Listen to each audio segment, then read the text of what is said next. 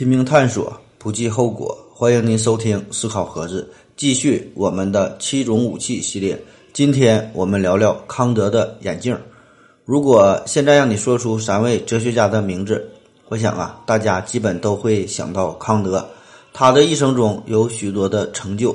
首先呢，他是一位哲学家，同时呢，他也是天文学家，是这个星云说的创立者之一。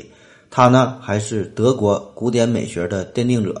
他的哲学思想的内涵，哈，不是呢我们凡夫俗子所能理解的，更不是咱们这个短短的一期节目能说明白的。哪怕呢是想说他的这一些一点皮毛，哈，那都做不到。所以呢，我们只能截取一个非常非常非常小的一个片段，说说。康德的眼镜。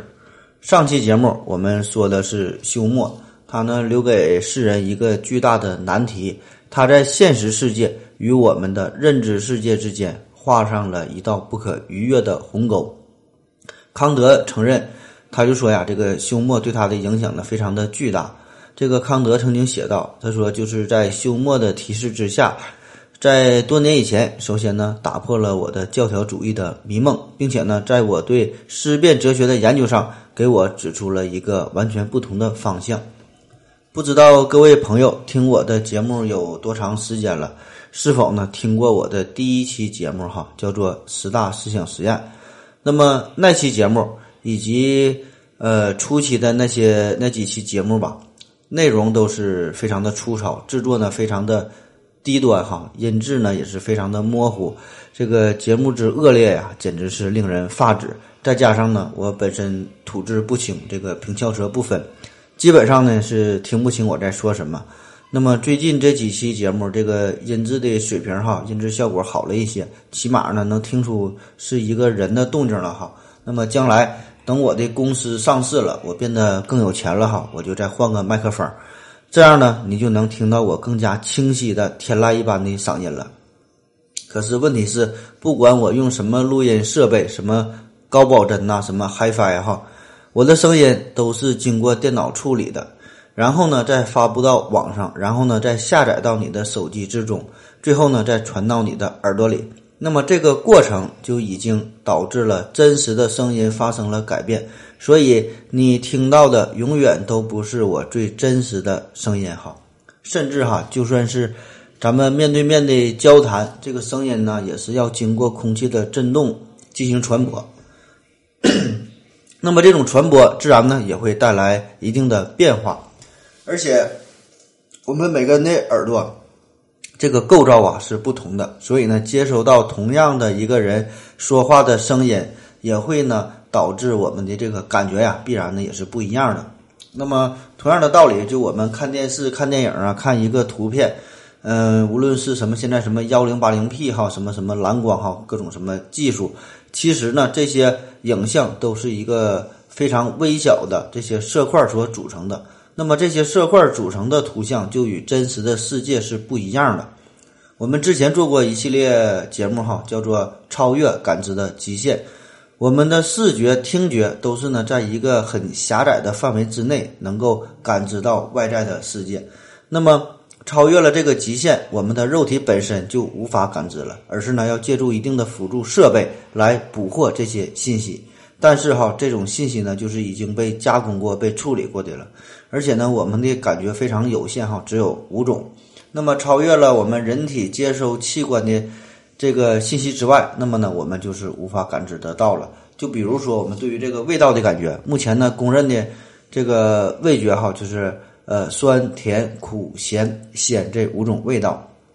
那么存在的其他的味道哈，我们呢就这些味道就是无法激发我们的味蕾，所以呢，我们也无法体会到这些味道的存在。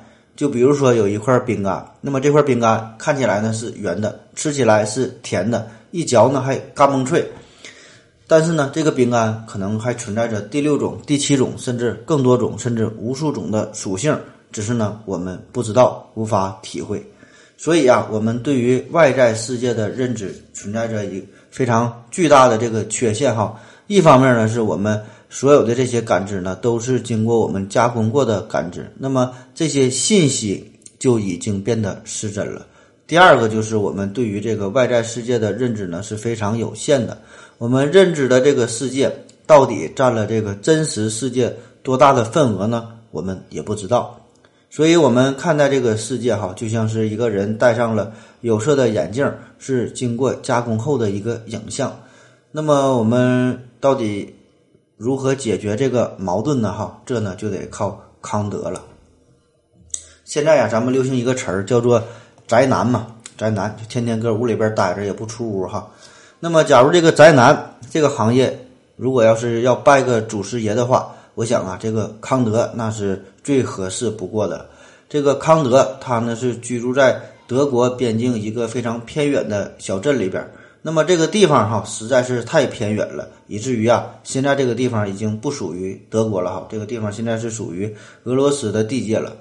那个时代，你想想哈，又没有电视，又没有广播，所以呢，大多数的学者呀，都是要到处游历。那么目的就是为了增加自己的见识，呃，和其他的学者呀进行一些交流，启发呢自己的思想。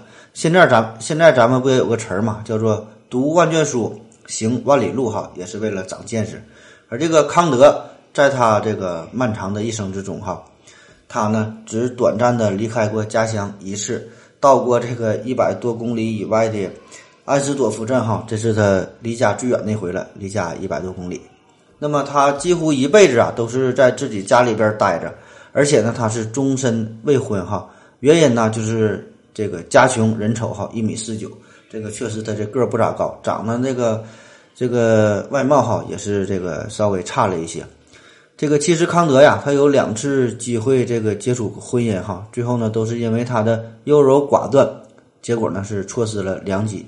要不咱就总说嘛，这个爱情这玩意儿一来了哈，就应该当机立断哈。你一犹豫，那么这娘们儿就被别人就抢跑了。嗯，这个闲话不说了哈，咱说点正事儿。咱们现在最关心的就是这个康德到底是怎么解决上期节目中这个休谟留下的问题呢？在十八世纪，当时这个哲学呀有两大对立的思潮。那么，一方面是这个理想主义，理想主义认为呀，这个人类的理性可以呢不借助于感官就可以理解世界，强调这个知识的必然性和准确性。而这个经验主义，他呢却认为就是一切知识必须呢以这个经验为坚实的基础，他们把这个经验作为知识的来源。把这个观念和这个经验的符合作为真理的标准，那么这两派哲学都有自己的不足之处。前者，他呢只能靠这个理性而获得知识，那么它的真实性那是可以得到一定的保障。比如说这个数学知识、知呃几何知识、这个呃逻辑推理等等，这些呢都是高于并且是独立于感官的存在。无论是这个宇宙中是否有我们人类的存在，哈，这个三加五都等于八，这呢毫无疑问。但是问题是，这类知识对于这个丰富多彩的世界的描述实在是太少了，所以呢，这种知识是非常有限的。仅从这个理性主义主义出发的话，那么呢，必然呢会导致这个大量信息的缺失，无法呢让我们还原出这个真实的世界。而这个另一派哈，就是由这个经验知识出发。着眼于呢这个世界的现实，好处呢就是可以容纳整个我们感知到的世界，但是呢弊端就是这样呢必然会牺牲了知识的这个准确性、真实性。那么面对这种进退两难的境地，哈，这个休谟嘛，就是以这个怀疑论为武器，将这个呃理性主义和这个经验主义的理论的根基哈进行了彻底的批判和否定。那么如果你还记得我们上期的节目的话，那么，呃，这两派的问题哈，正是这个休谟的叉子所指向的这两类知识哈。话说这个康德呀，也是看了这个休谟的论述之后哈，感觉非常的震撼呐。他就觉得休谟说的确实有一定的道理哈。这个理性主义属于独断论嘛，这个经验主义呢，又不能证明这个事物之间存在的因果关系，所以呢，这个康德为此呢就想了很久哈，觉得。老夫就该出手了。那么，以下的内容为了便于各位听友的收听，哈，呃，这些以下这些东西都是我个人通过阅读，然后个人的理解哈整理出来的。那么，为了尽量避免使用我自己也不太理解的一些晦涩的词汇，呃，然后呢，用一些通俗的话分享给大家。那么这样带来的一个好处就是相对容易理解哈，但是问题就是可能会曲解了原文的意思，所以呢，大家就是一听一过哈。如果有相关专业的朋友收听节目，呃，欢迎你指出这里边的不足，指出错误哈。我们人类透过感官来感知外在的事物，但如果认为这个眼睛和耳朵哈便可以感觉到事物的本质，那你就是大错特错，不要来侮辱了我的美。这个康德的解决办法就是哈，首先他把这个世界分成两个部分，一部分是真实世界，那么这个真实的世界这一部分是我们完全不可知的哈。专业的说法呢叫做物质体哈，物就是物体的物，质就是自己的质哈，物质体。那么，另外一个翻译也叫做自在之物。另外一部分就是我们可以用理性把握的、可以感知到的这个世界。这个这个世界哈，我们呢叫做表象。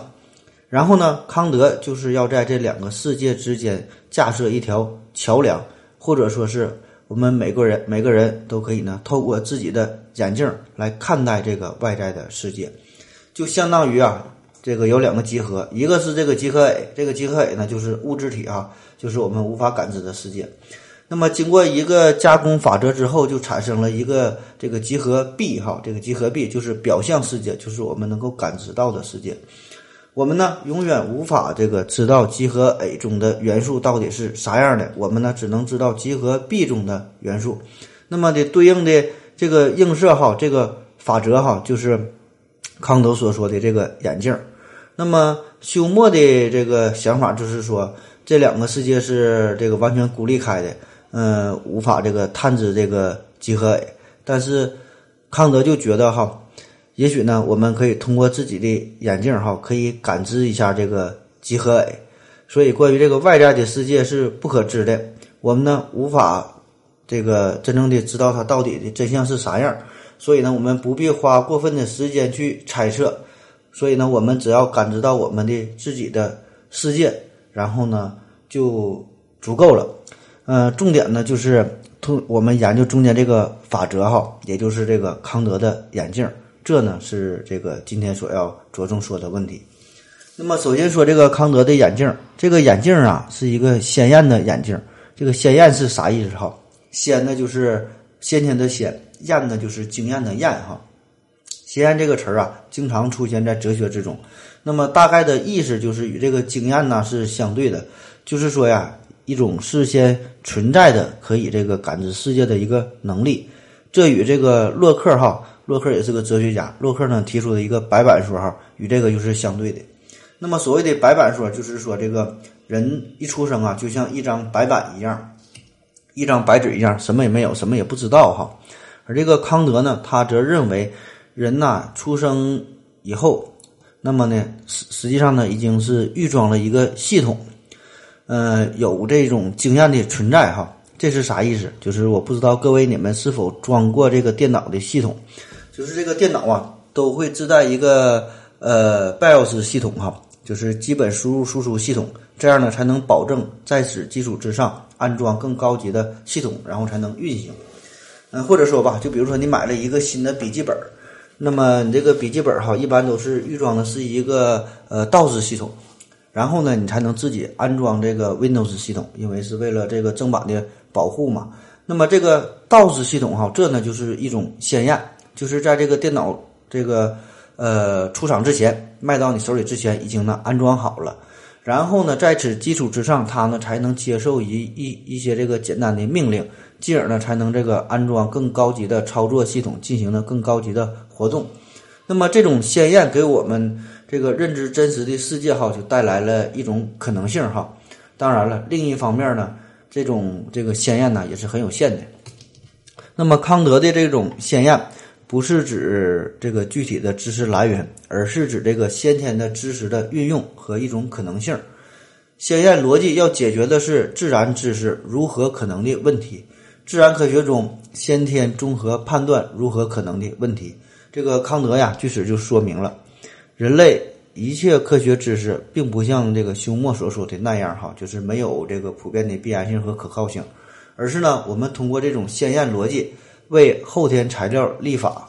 通过这种方式，人类科学知识大厦就恢复了具有普遍的必然性和可靠性的牢固的根基，使得人类从这个休谟造成的科学信用危机中解脱出来。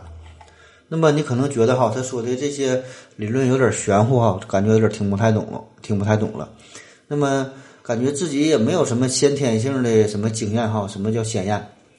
那么这里边我们举一个具体的例子，就是这个关于时间和空间的问题。这个时间和空间的感知，这呢就是一种先验。任何人类感知到的这个对象，都是在特定的时空条件之下呈现在我们面前的。我们无法感知不在时空之中的事物，我们呢也无法想象这种事物的存在。想一想哈，这个空间和苹果这两个概念有什么根本的区别呢？我们说这个苹果这个概念，这是怎么形成的哈？这个苹果，我们吃过黄元帅，吃过红富士，有这个果光，有这个什么金冠等等很多种的苹果。这样呢，我们可以抽象形成苹果这个普遍的概念。但是对于空间这个概念，那就不一样了。空间这个概念不是从世界上各个地方、各个个例抽象得来的。呃，比如说什么巴黎的空间呐，伦敦的空间哈，北京的空间，悉尼的空间，我们并不是从一个个具体的空间中抽象出空间这个概念，因为这个一切可能抽象出空间概念之物，它呢都已经事先预设了空间的存在。无论谈及什么物体哈。都呢事先存在于一定的空间之中，我们呢不能想象出一个脱离空间而存在的物体。同样呢，时间的概念呢也是如此。这种经验的这个形式哈，必然呢是在我们第一次睁开眼睛之前就已经发展了，成为我们的一种这个本身的直觉。就像是我们一出生哈，我们就已经戴上了时空底色的一个眼镜，而且呢，这个眼镜永远呢也摘不下来。所以呀，人类永远无法认知到这个世界的真面目。人类所感受到的这个世界都是通过加工处理过的，也就是说，我们生活中看到的桌子啊、椅子啊，这些都是世界的一个表象。这个桌子、椅子，它的真真面目哈，就叫这个物质体嘛。那么到底是什么样的，我们呢永远不知道哈。这个事儿啊，其实也好理解。就比如说一个具体的具体的椅子哈，它呢有长宽高，有这个体积，有质量。有颜色，有气味，哈，有温度。那么这些都是基于我们这个感受器所能接收到的一些信息得到的具体的感受。那么对于一个原子，它呢有体积，有质量，但是呢它没有颜色，没有气味，哈。那么这就无缘无故的抹杀了这个原子的一些这个属性。那么细思极恐的是，这个椅子在真实世界中，也许呢它存在着更多更多的属性。那么经过投射之后，到了我们这个可感知世界，它的那些多余的属性也都呢丢失掉了，剩下的只是这个长宽高哈，只是这个质量、颜色、气味了。那么这种加工过程，康德呢 称之为先天认知形式，也就是人类心灵对这个物质体的处理的过程。这个先天认知形式，所谓的先天哈，不是说这种东西是生物学上的这个天生的本能。而是呢一种超越了客观世界的存在，既不是人的生理表现，也不是心理学的表现，不会因为人体的变化而发生改变。那么查了一些资料哈，有的资料说呀，说这个呃处理这个过程，每个人都是一样的，也就是说，假设每个人这个出生之后哈，他的终生呢都会戴上一个这个呃有色眼镜，就比如说这个有色眼镜，这个是蓝色的，那么。他看到的这个世界都是通过这个蓝色的这个滤镜，呃，显示出在他这个面前的，所以呢，他的这个世界都是一个偏蓝色的世界。但是世界原来是什么样的哈？这个原来的面目他是永远看不到的。那么在这个比喻里边，这个有有色眼镜哈，就是一个先天认知形式。那么事先原本的颜色哈，这个物质体到底啥样不知道，人类看到的都是一个偏蓝世界，就是这个表象。那么需要注意注意的是哈。就是我们每个人哈，我们的这个眼镜啊都是相同的，都是差不多的。那么结果就是戴着这个眼镜之后，其实呢并不会妨碍我们人类的正常的生活，就连这个物理学的研究的结论也不会呢受到影响。那么说的更通俗的一点，就是康德就认为哈，这个世界上的这些物质体是。人类永远无法认知的。人类看到的是被扭曲的世界，哈，就是这个表象。但是呢，由于每个人对真实世界的扭曲方式，也就是这种先天认知形式，都是相同的，也就是经过了同样的扭曲，所以呢，人类看到的这个同一个东西扭曲之后，这个感觉呢，也还是一样的。嗯，所以呢，我们察觉不到这个事物呢是被扭曲了。所以这个世界观哈，并不和我们的这个生活经验相违背。另外，就是再强调一下这个康德的这个高明之处哈，他的高明之处还在于呢，以往的认知论呢都认为，就是我们的观念想要呢让我们的观念去符合这个观测观测的对象，而这个康德呢就把这两个倒过来了，认为啊是这个对象符合我们的观念，他认为呢我们的直观的能力先于这个直观的对象，并且呢决定了我们所直观的内容。不仅如此，我们的观念对于直观内容做出的进一步的判断，形成这个经验知识。总之吧，就是我们是先天的这个有这一套这个认知的结构，并且呢应用于对象之上，使之呢具备了客观性。但是这种客观性是由主观性建立出来的客观性，而不是说独立于认知主体之外的绝对的客观性。于是我们的这个认知过程就不是对这个对象的。一种立法了哈，而是呢，人为的这个为这个自然界的一种立法。那么在康德的这个哲学世界里，所有的知识都要先经过人类心灵的加工。所以在他的这个哲学里哈，不是心灵去感受到了经验，而是呢心灵去加工、去生产，产生出了这个经验。那么这个生产过程哈，当然也不是说的你随意加工的。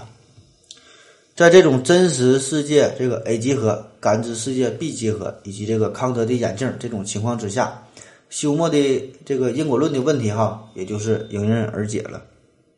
在康德先天认知形式里，包含了很多用来处理真实世界的工具。那么一共有十二个先天范畴，呃，也就相当于有这个十二个不同的镜片哈。那么其中一个就是叫做因果律。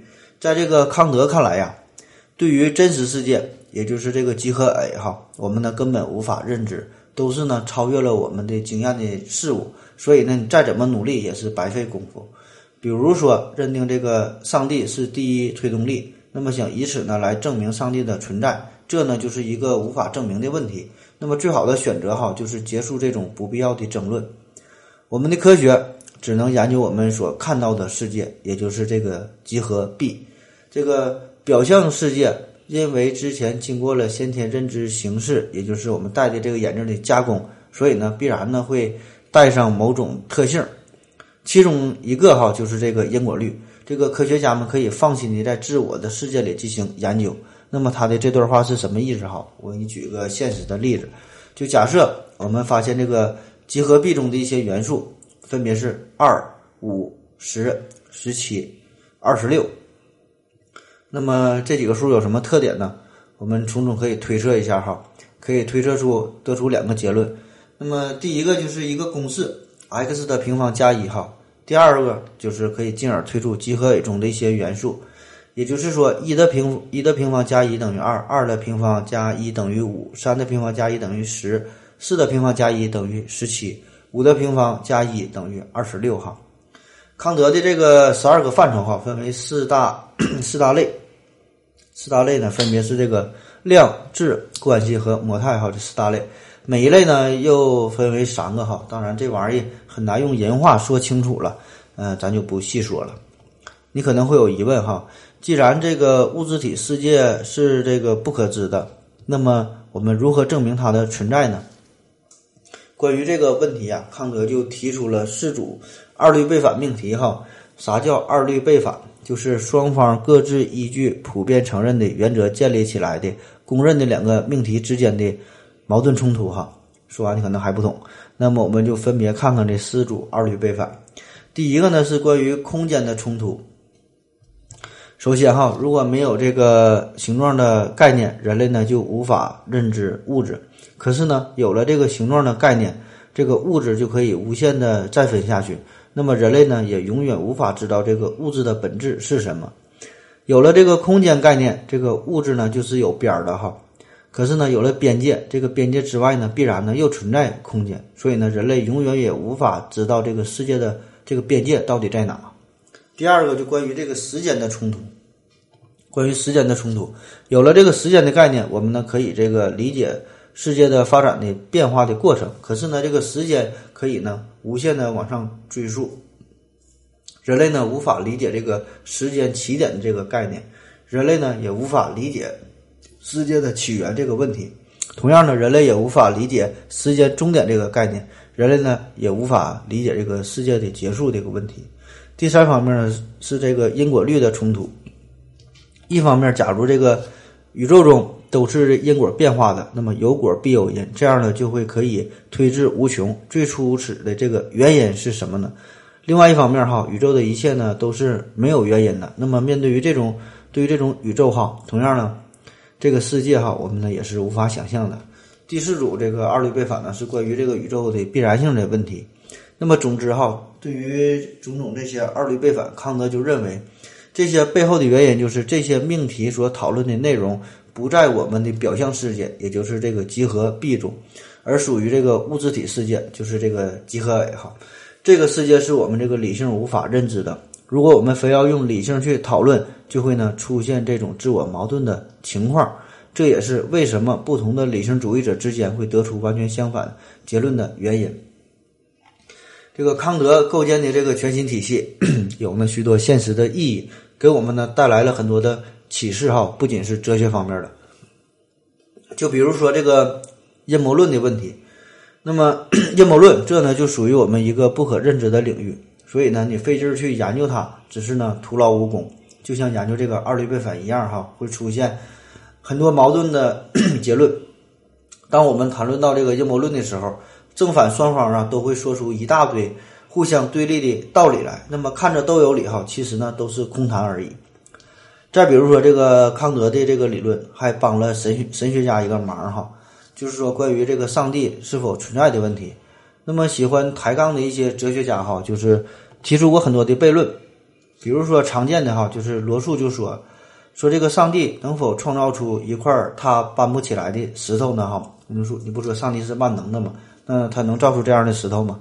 然后一般的神学家就会反驳说，你这类问题呢就属于伪问题哈，问的就有毛病。但假如我们要这个遵守逻辑规则的话。那么我们自然可以得出结论，就是世界上呢不存在这个无所不能的人这个这个结论，而这个基督教他们呢就说这个上帝是无所不能的嘛。那么这里边呢必然会产产生逻辑上的这个冲突。那么康德对于这个理性的限制就给出了上帝呢是可以存在的哈，他呢可以不遵守逻辑的规则，因为这个康德就论证了这个理性并不是万能的。就比如说这个二律背反的问题嘛。这个理性是我们无法去讨论的，因此呢，并不是一切事物都要遵守这个逻辑。所以呢，这个上帝就不用遵守逻辑哈。这个上帝，这个他的事儿哈，不是我们人类能够理解的。所以呢，这个上帝存在的这个观点呢，也就可以成立了。那么还有一个有趣的问题，就是关于高维度空间的问题。我们现在生活的这个空间呢，是一个三维的空间哈，长宽高。那么这个四维空间是什么样子的呢？注意哈，我们这里说的四维空间不是加上时间哈，而是纯纯的这个空间上的这个四维的情况。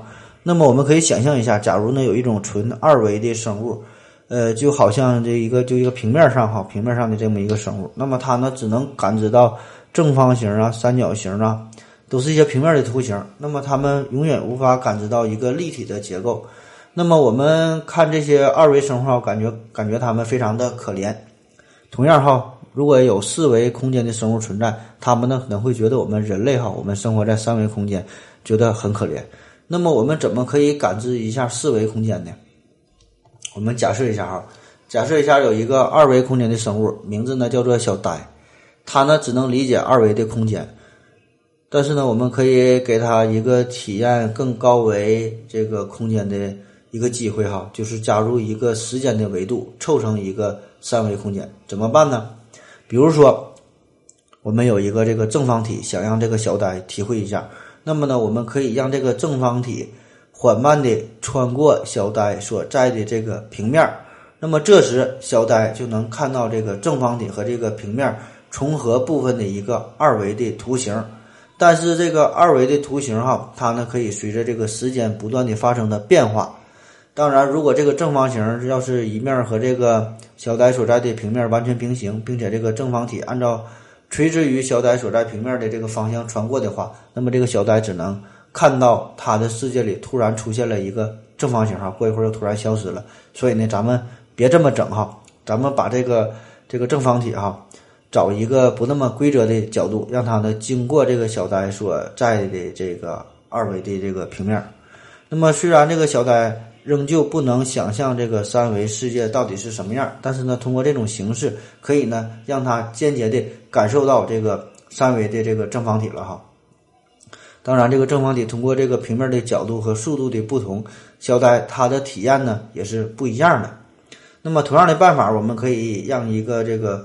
四维的一个这个立体的结构哈，通过我们的一个空间，我们呢看到呢看到的就是一个这个不断变化的一个三维的一个图形一个结构哈。那么这就是四维图形在我们三维世界中的一个投影。网上呢也有许多这样的视频哈，可以看一看。但是一个重要的问题就是哈，反正我是看了半天哈，也看了多少回了，每次呢都看不懂哈。我们所能看到的。都是一些稀奇古怪的、不断变化的一个三维体。那么数学家们努力告诉我们，这呢就是四维空间里的呃正多面体。可是呢，我们仍旧感觉不到它啊，不知道它的真面目到底是什么样。这呢就是问题的关键所在。我们虽然很出名，我们虽然有这个数学家、科学家，我们有计算机哈，但是呢，我们永远无法从这个感性上这个。感觉到这个四维空间哈，到底是什么样的呢？我们不知道，这呢就是我们认知的局限。无论我们用什么办法吧，我们呢也都超越不了。所以，关于这个物质体世界，也就是这个集合 A，我们呢根本也是不敢奢望了哈。就连这个四维空间里边是什么样，有什么东西，我们都无法真正理解了哈。我们只能看到的只是这个表象。这呢就是这个康德的眼镜，它呢。提供给我们一个感知真实世界的一个途径，但是呢，这个眼镜又使得真实世界发生了一定的扭曲。康德无疑呢是一个巨人哈，是一座这个山峰。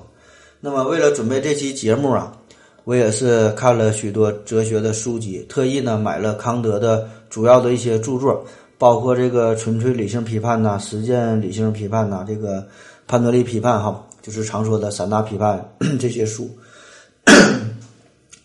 还有这个呃未来形而上学导论，这个道德形而上学基础等等吧，很多的哲学书籍。嗯，足足呢花了三天的时间看了看了这些著作的封面哈，我敢保证哈，你就能把这些目录看完就能睡着啊。当然，关于康德的这个物质体哈，我也是存疑的，因为。康德说了，我们人类用任何方式都无法感知到这个物质体的存在。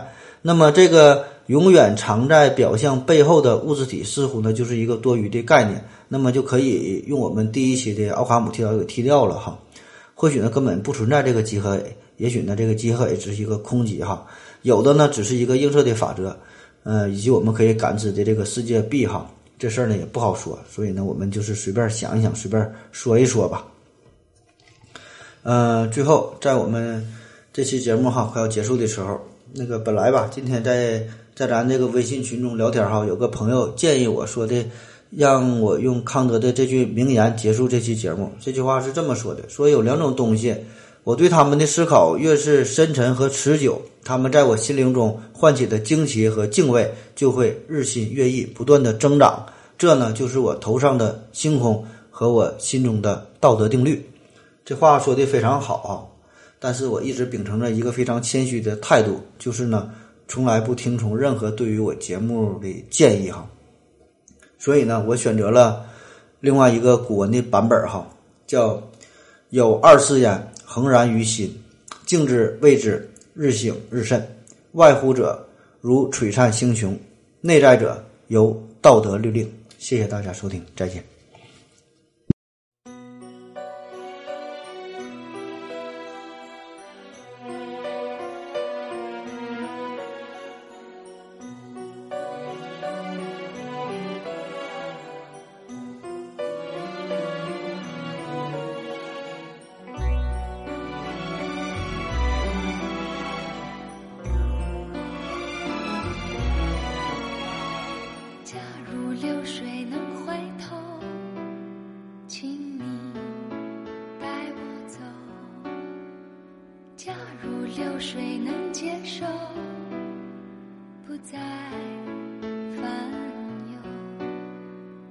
假如流水能回头，